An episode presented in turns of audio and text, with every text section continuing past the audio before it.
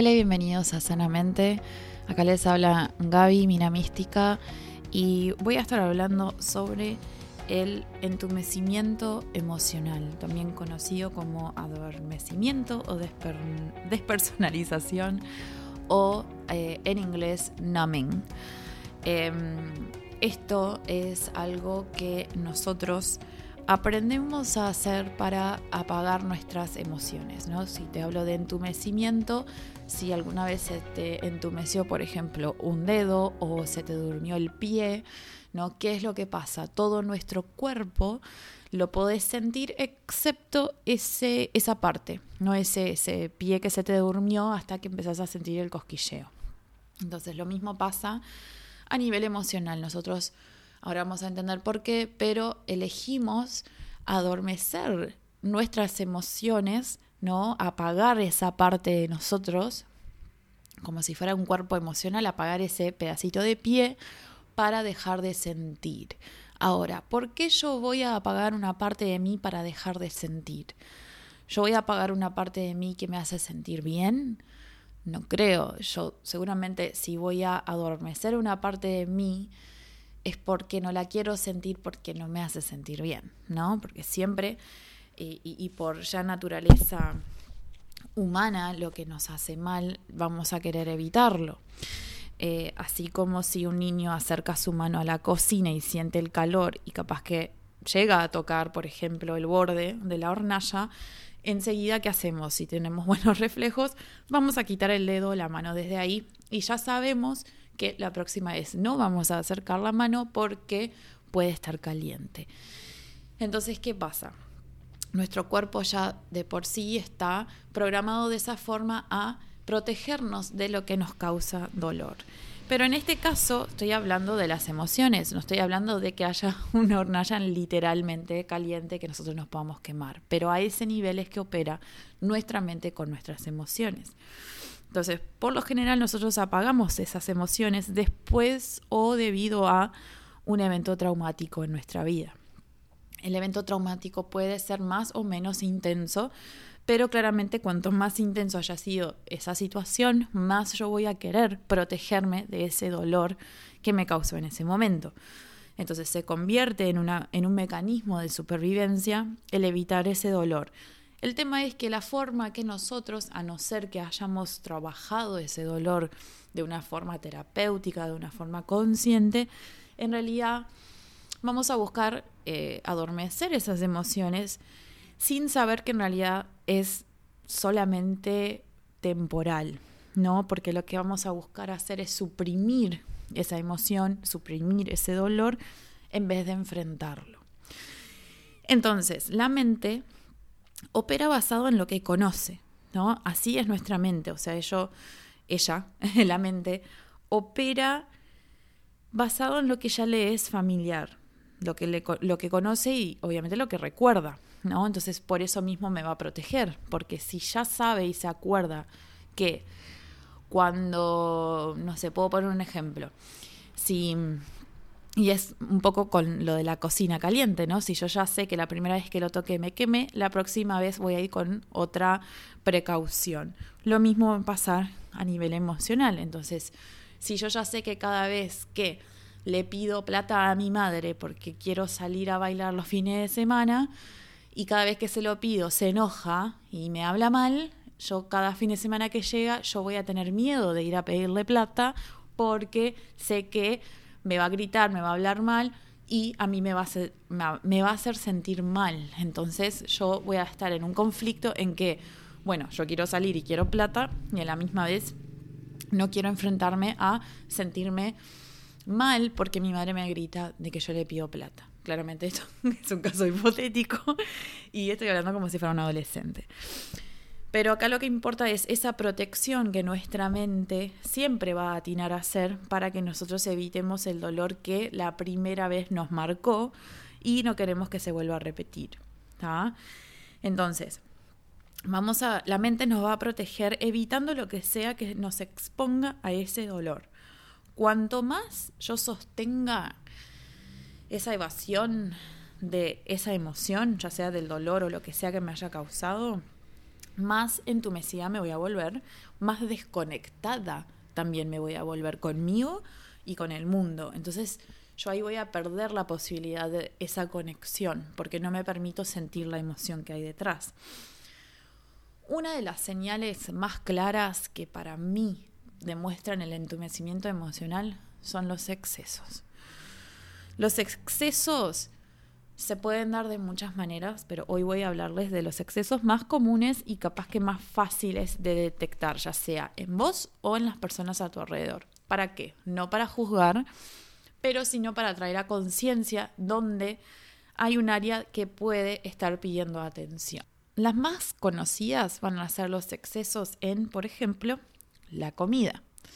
Una persona que come mucho, sobre todo en momentos de estrés o de ansiedad, lo que está haciendo es que temporalmente está aliviando esa emoción con la comida, ¿no? De alguna manera, en algún momento de su vida hizo esa conexión mental y eso se grabó en su subconsciente de que cuando yo sienta ansiedad voy a comer mucho para llenar, ¿no?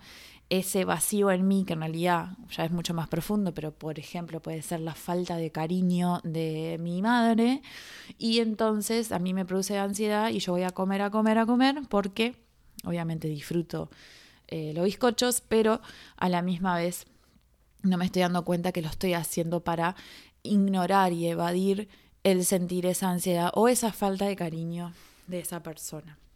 Y de la misma forma va a ser con el alcohol, ¿no? El famoso o la famosa frase de ahogar las penas.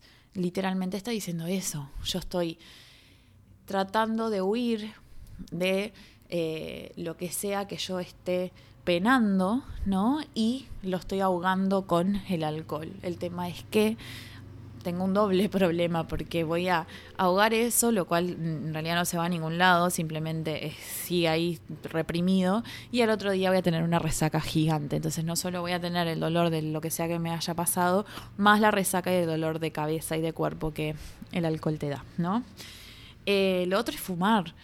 Eh, todas las personas, si son adictas al tabaco y ustedes fuman, eh, eso ya es algo que también, sobre todo cuando hay una dependencia, pero si fuman mucho, eh, es típico que el cigarrillo suplante eh, el mecanismo de enfrentar la ansiedad que te generan diferentes situaciones. Entonces, también hay que ver qué hay detrás de esos nervios, de esa ansiedad, si es que en realidad quieres dejar de fumar o, si te molesta y e igual seguís fumando excesos con las drogas, sobre todo con las drogas anestésicas, porque justamente la anestesia que hace es dormirte. Entonces, cuanto más entumecido yo esté físicamente y mentalmente, menos posibilidades yo voy a tener de enfrentar la emoción que estoy evitando, el dolor que yo estoy evitando.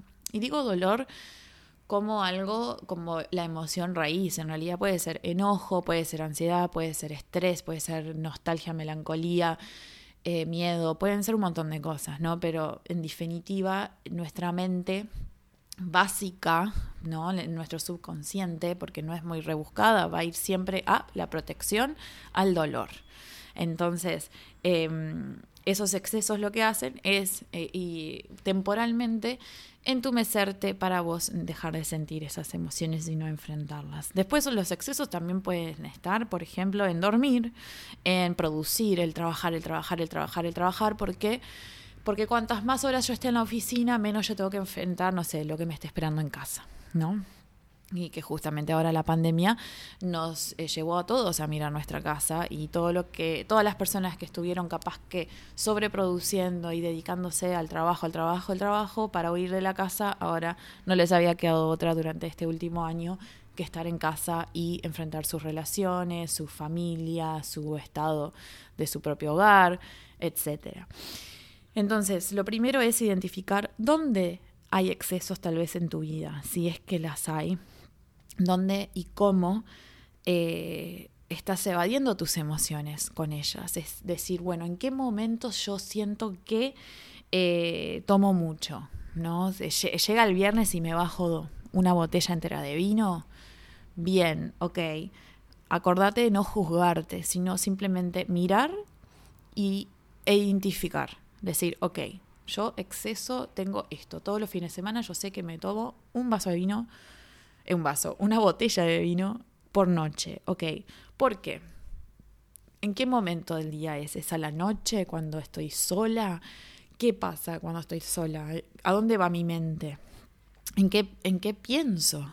¿Qué es lo que empiezo a sentir en el momento que yo pienso en, ah, voy a tomar vino? Porque enseguida es eso. En el momento que se les ocurre la idea de voy a consumir, por ejemplo, en este caso, el alcohol, es porque un segundo antes de esa idea, vos conectaste con una emoción que te dijo, uy, eh, creo que acá atrás hay dolor, así que ¿qué? Voy a ir a buscar el vino. Obviamente esto es con excesos. No estoy diciendo que no podemos tomar una copa de vino porque sí podemos disfrutar, obviamente, siempre con moderación es lo más sano y lo más equilibrado que podemos hacer. Entonces siempre el tema es en exceso. Entonces es ver eso, en qué momento se te detona la idea de tener que consumir de una forma excesiva lo que sea que esté del otro lado, sea el trabajar, el dormir, la droga, la comida, X, ¿no? Y qué es lo que sentís, ¿no? Después de consumirlo, de qué forma te sentís, ¿no? Porque a, nosotros, por ejemplo, el tema del comprador compulsivo, o sea, compra, compra, compra, en ese momento siente el alivio, pero después llega a la casa, mira las bolsas, todo lindo, guarda, y es tipo, pa, ¿y ahora que estoy? Y sigue estando la tristeza dentro mío. ¿No? Entonces es como que qué es lo que sentís después de aliviarte temporalmente con eso y cómo podés expresarlo de una forma sana y segura porque la única manera de sanar es a través de nuestras emociones, es sintiendo. Si nosotros no sentimos nuestras emociones, nunca vamos a poder sanar nada. Tenemos que conectar con lo que nos duele, porque es la única forma de liberarnos justamente de ese dolor. Y si nos liberamos, hacemos espacio para llenarnos de aceptación y de compasión para nosotros mismos. Entonces, Fíjate dónde pueden haber excesos, fíjate qué es lo que sentís cuando, antes y después de esos excesos. Y además, ver, ¿no? Si te sentís conectado contigo o no, ¿no? Si te sentís vacía, si te sentís desconectada, si no sentís nada, no es porque de alguna manera esas emociones las estás apagando porque tenés miedo a ese dolor, pero te estoy diciendo que evadir el dolor también te está limitando a vos liberarte de ella. Gracias por escuchar el episodio de hoy. Nos vemos en la próxima.